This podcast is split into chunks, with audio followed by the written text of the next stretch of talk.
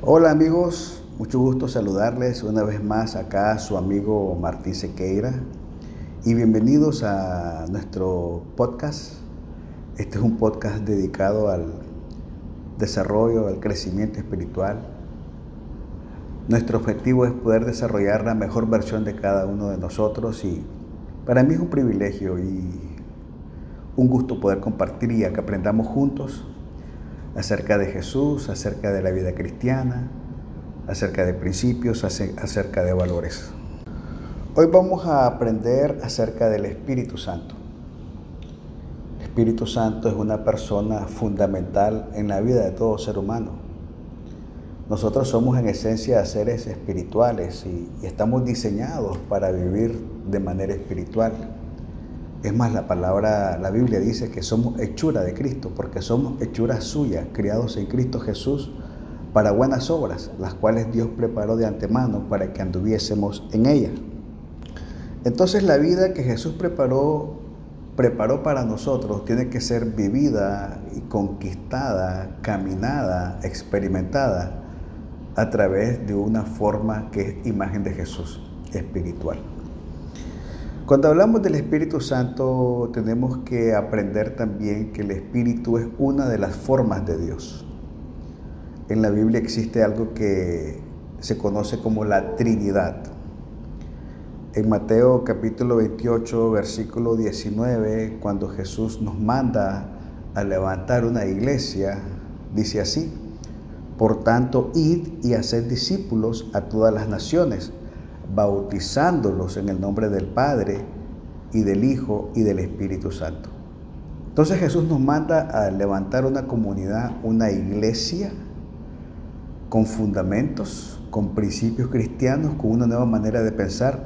Y esa comunidad se produce, se crea, bautizando a sus miembros en el nombre del Padre, del Hijo y del Espíritu Santo. Así que el Espíritu Santo es una forma de Dios manifestada en la Trinidad. Entonces, ahora también el Espíritu Santo funciona como un compañero, como un consolador.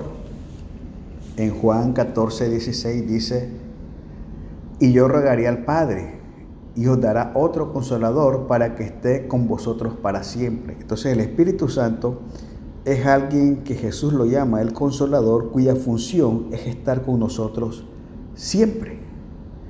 Y en Juan 14, 26 dice así, el consolador, el Espíritu Santo, a quien el Padre enviará en mi nombre, Él os enseñará todas las cosas y os recordará todo lo que yo os he dicho.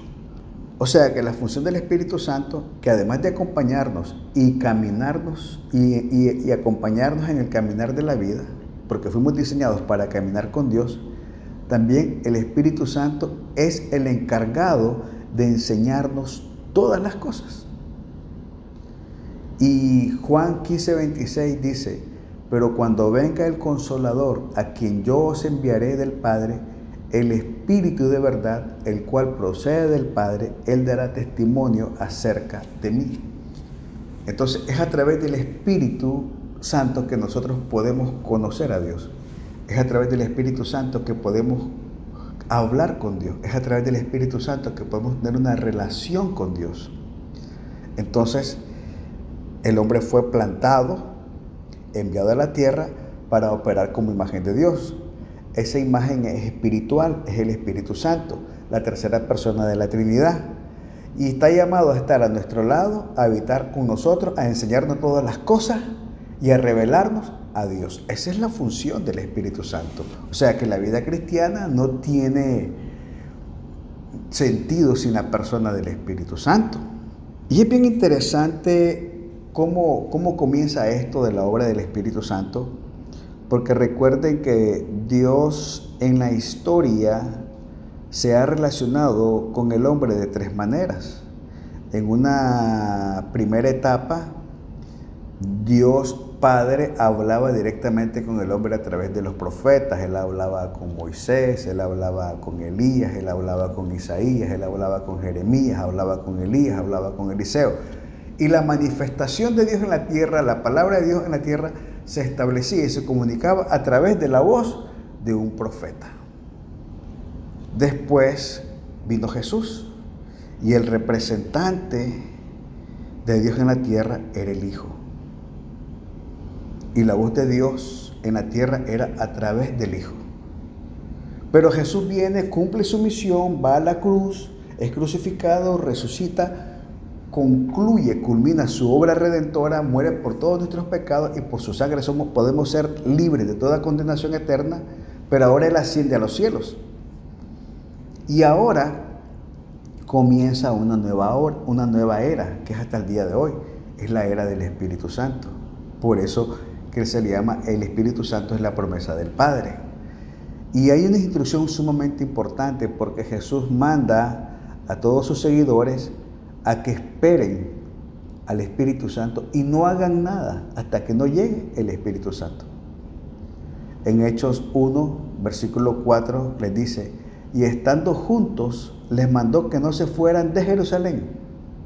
Todos estaban ahí en Jerusalén esperando. Les mandó que no se fueran de Jerusalén, sino que esperasen la promesa del Padre, la cual les dijo, oísteis de mí. Entonces Jesús les dijo a los discípulos, no se vayan hasta que reciban la promesa del Padre, que es el Espíritu Santo. O sea que si Jesús le está diciendo a los discípulos que no salgan de Jerusalén, que no hagan nada hasta que no reciban al Espíritu Santo, entonces lo que nosotros podemos aprender, que nosotros no podemos hacer absolutamente nada, no podemos iniciar absolutamente nada sin la presencia del Espíritu Santo. En Juan capítulo 16, versículo 13, dice así, pero cuando venga el Espíritu de verdad, Él os guiará a toda la verdad porque no hablará por su propia cuenta, sino que hablará todo lo que oyere y os hará saber las cosas que habrán de venir. Solo el Espíritu Santo nos guía en la verdad.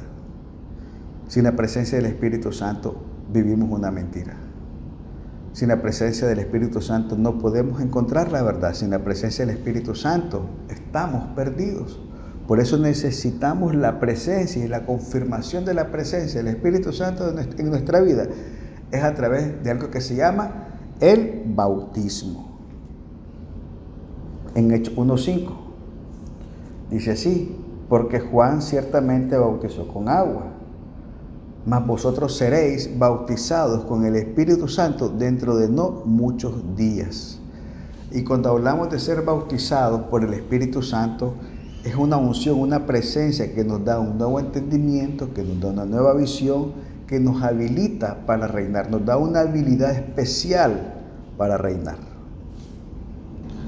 También la Biblia nos enseña que debemos ser testigos. Hechos 1.8. Pero recibiréis poder cuando haya venido sobre vosotros el Espíritu Santo y me seréis testigos en Jerusalén, en toda Judea y hasta lo último de la tierra. ¿Qué significa ser testigo de Jesús? Es conocer la persona de Jesús, conocer su poder, dar fe de su poder, dar fe de su soberanía, dar fe de que Él es hijo de Dios, conocer que Jesús es el Salvador del mundo, dar fe que Él es el Redentor. Y para conocer a Jesús y para ser testigo de Jesús, necesitamos tener una relación con Jesús.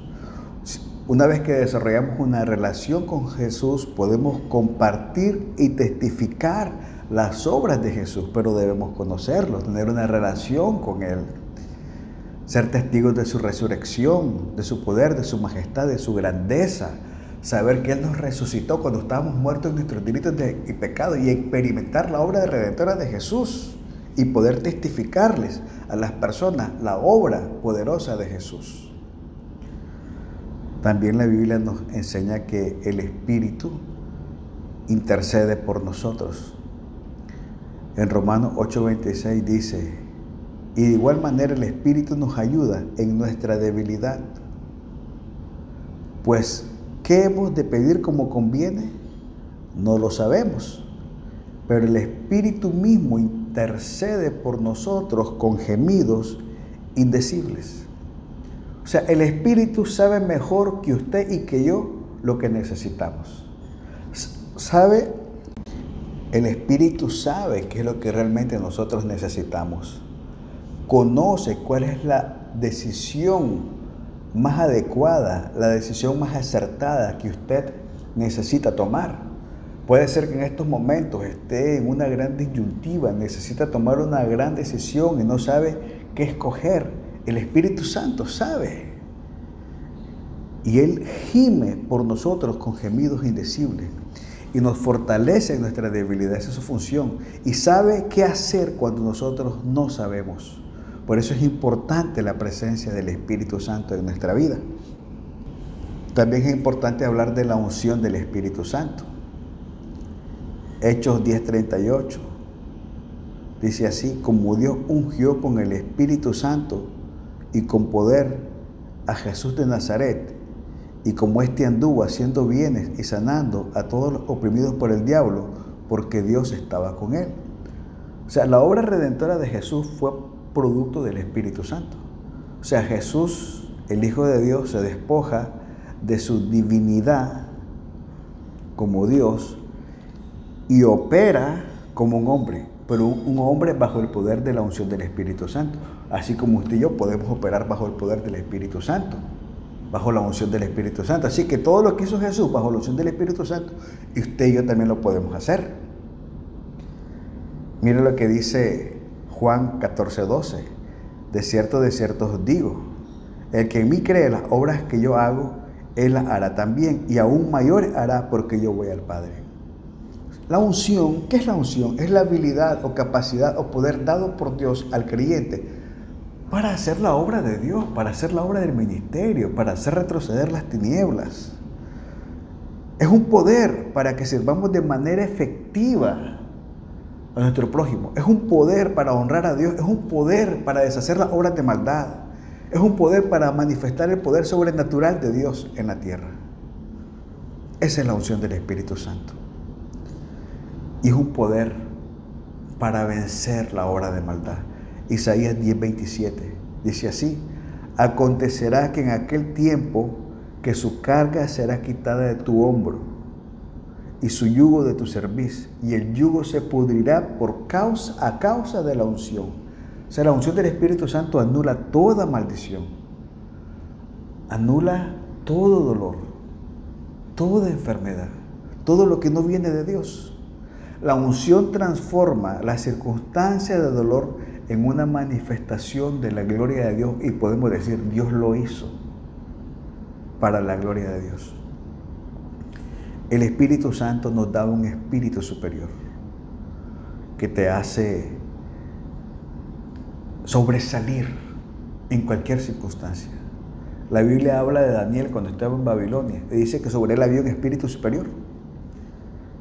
Pero Daniel mismo era superior a esos sátrapas y gobernadores, porque había en él un espíritu superior y el rey pensó en ponerlo sobre todo el reino. Había una inteligencia espiritual que lo hace destacar. La vida únicamente con el entendimiento humano es muy difícil. Va a tener muchas derrotas, mucho fracaso. Hay que transicionar al entendimiento de Dios, hay que transicionar al entendimiento del Espíritu Santo, hay que vivir y caminar bajo la unción del Espíritu Santo.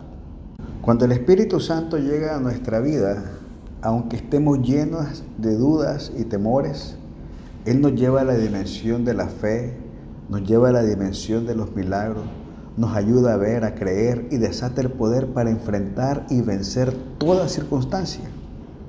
La verdad únicamente puede ser conquistada con una vida y un entendimiento espiritual. No podemos continuar sin el Espíritu Santo. Que en esta hora nuestra oración sea, Señor, quiero recibir el Espíritu Santo. Quiero recibir el bautismo del Espíritu Santo.